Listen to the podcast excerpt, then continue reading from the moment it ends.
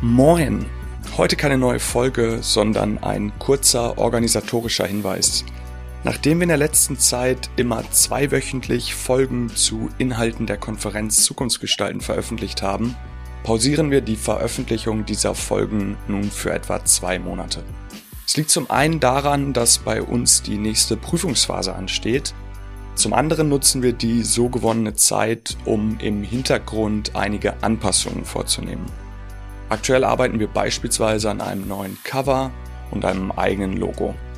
Trotzdem wird es hier während dieser kurzen Verschnaufpause nicht komplett ruhig bleiben, da auch in ersten Kooperationen Folgen außerhalb der Inhalte der Konferenz entstehen.